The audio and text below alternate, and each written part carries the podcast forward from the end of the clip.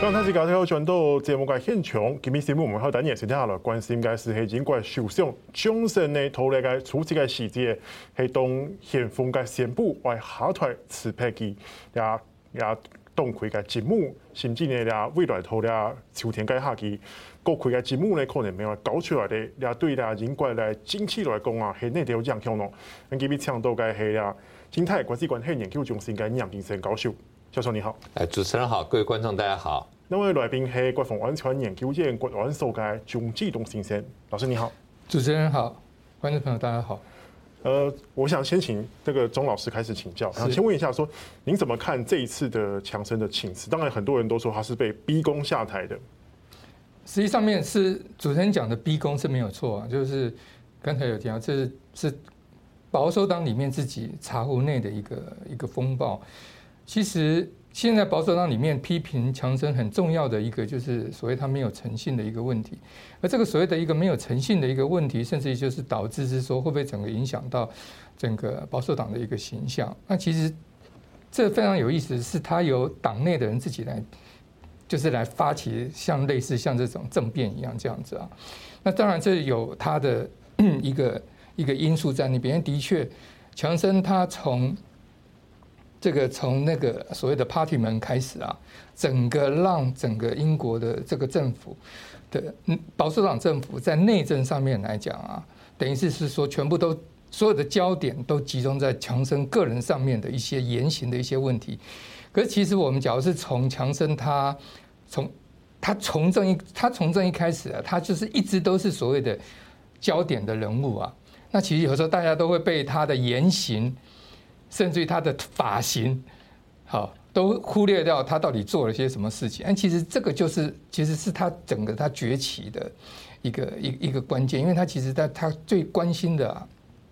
并不是在所谓的一种政策上面，以及所谓的一些 leadership，他永远是希望就是非常的那种自我主义，就是所有的镁光灯在集中在他，然后他说这样子来表现。那当然，这种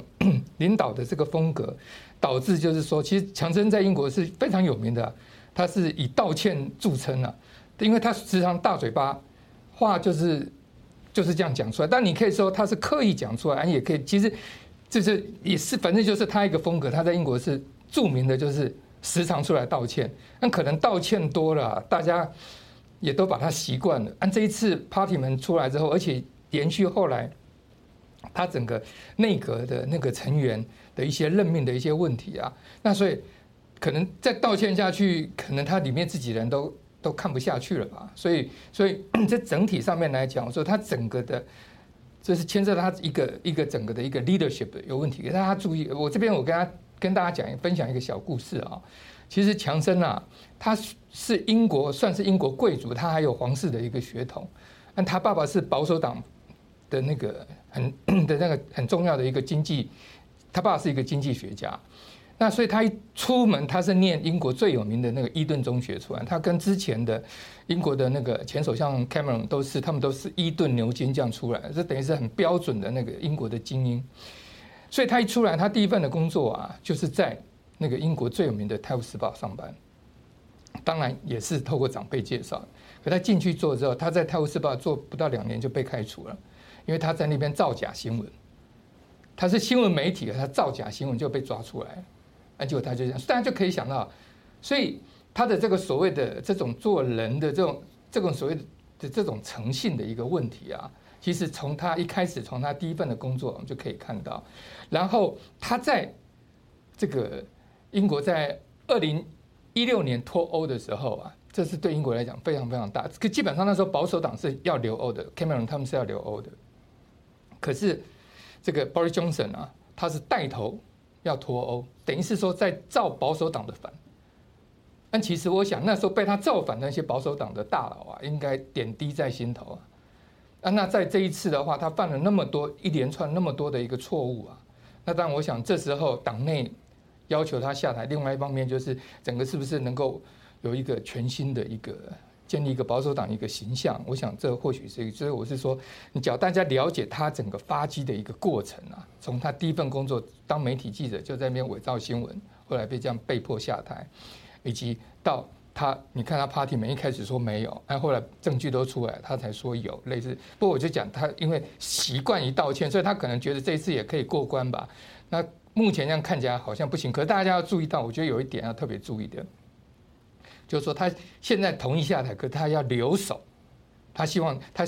是不是到时候看是不是能够留守这一段期间，是不是还会有有什么翻盘的一个机会？或许我想他可能在搏这个机会吧。好，李老师，我想问一下，就是你觉得强生在这一段留守期间呢？当然说，呃，是一个诚信的问题让他下台，我想您应该也赞同这件事情。那就是说，他在他留守期间有没有可能翻盘？如果依照这个整个英国的呃政治宪政的惯例，哦，我觉得假使啊，他是好像预备还有起码还有两三个月嘛，啊。如果在这个当中，你保守派推不出一个共同啊理想的人来取代他，各个不同的这个角力的情况之下，到最后，哎，说不定有人还愿意他继续留下来。所以我在想，他可能刚刚就像钟老师讲，他在赌这一个，就是你万一没有人，就是团结在另外一个大家可以同意的候选人啊出来担任首相的时候，他可能会有这个机会吧。但是我至少我觉得，就是说英国这个制度啊。在等于是算是内部一个政变，那美国前一阵子就是在这个川普的后期，大家也觉得说他做了很多决策，好像 talk a pike 啊，那是不是应该发动二十五条宪法的修正案，然后把彭斯拱上去？就最后没有这么做了啊。但是就是美国也有一个机制，但是美国你看这个就是美国跟英国不同，因为川普到毕竟是人民一票一票全国选出来的。Johnson 是你自己的选区选出来的，然后是你保守党支持他，那所以你保守党只要保守党议员多数不同意他，他那个选区也只是一个小选区，可是川普是啊全国几千万人，他有很大的民意基础选出来，所以还是不一样嘛。嗯，而是有人说这一次的 Johnson 会下台，其实是因为他不想闹到最后很难看，一九二委员会把他投票嗯赶下来。哦，我觉得如果说真的是要把他。逼到最后再投一次票，上一次我觉得已经刚刚钟老师提了，我觉得出来就已经表示说，就是他的我们英文叫做 days are number 啊，就是这个剩下的日子不多了。那果然这一次上次就有四成的，对对对，就已经蛮严重的了啊。那那你想想看，要不是靠他任命的这些算是内阁人员，内阁嘛，他的内阁是这个权力来自于他的人，大部分支持他之外，但是其他很多不是内阁的，我们讲说后排的议员。都反对他，我觉得这个情况就是看起来就是不妙了。那加上他这一次没有想到啊，这个那他的这个这个成员当中啊，这个性丑闻案啊，好像怎么样？大家觉得说你再帮他辩护，然后还虽然说好像啊，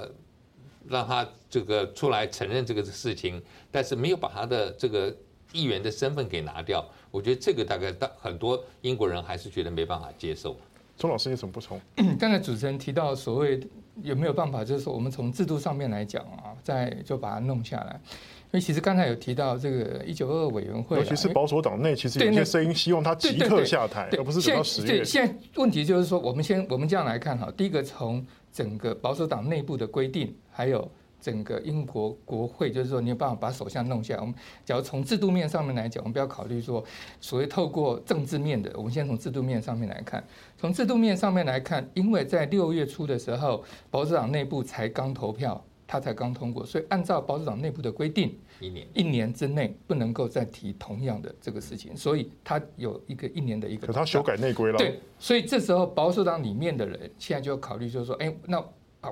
既然规定，那我可不可以改规定？那能不能改到从那么久以来的一个规定？这是一件大事情嘛？当然，这时候他可以讲，你不可以因为所谓的一个人的这个事情，然后你就这样子改。那下次是不是要再把它改回来？啊，那所以我是说，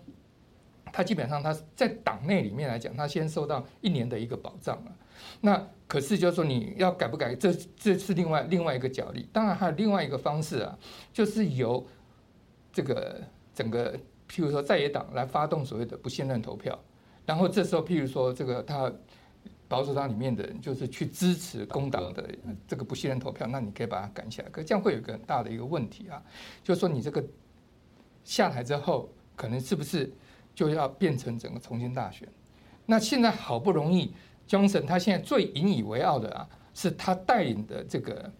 保守党啊，在二零一九年的时候赢得大胜。绝对的一个多数那是这个胜利啊，是自啊，我讲没记错的话，是在一九八七年以来，就等于是整整差不多快要四十年来。我觉得保守党自己本身可能也不太想要改选，他他搞不好这次一选，他搞不好变少数了。他只要解散国会，这个不信任投票通过，然后他要要要重新大选的话，那其实所以在我我想绝大多数的这个保守党里面，他不愿意，一定是不愿意，就是说。让他们原来等于是有这个绝对的多数，然后现在整个因为 Johnson 的这个执政，然后现在保守党的这个支持率、民意民意那么低，然后去选，一定对保守一定是对保守党，比如这票就一定是少的啦。那你说这为了一个人，然后让整个保守党甚至于整个执政都会出，我这个我觉得这个是这个是风险太大了。嗯，所以不过至少现在就是说精神他现在已经同意下来，那最多可能讲最烂最烂就是再再忍他个两两三个月吧。不过当然里面保守党里面有些人讲要下来就要要他马上就下台，那所以这时候就是说你为了这两三个月，然后你要搞那么大，然后甚至于冒着更大的一个风险了。我想这可能，我想应这个机会应该是还蛮少，就是等于是去结结合在野的工党啊，来发动所谓的国国会不信任投票，硬把他。就是硬不让他多做这几个月，把它弄下来。我觉得这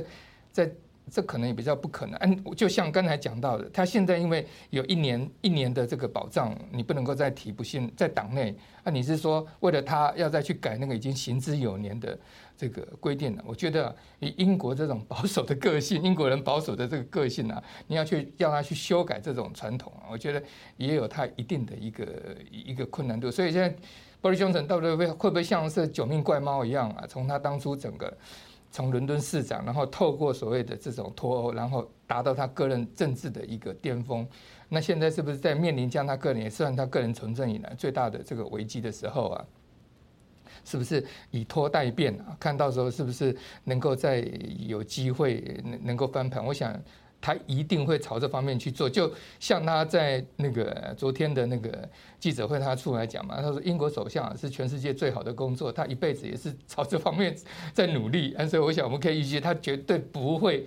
轻易投降的，他一定是做一天战斗到最后一天，他辞职为止。当然，我们可以看到说，现在老师刚刚其实刚刚两位有都有提到说，他未来的继任人选可能会有哪些人？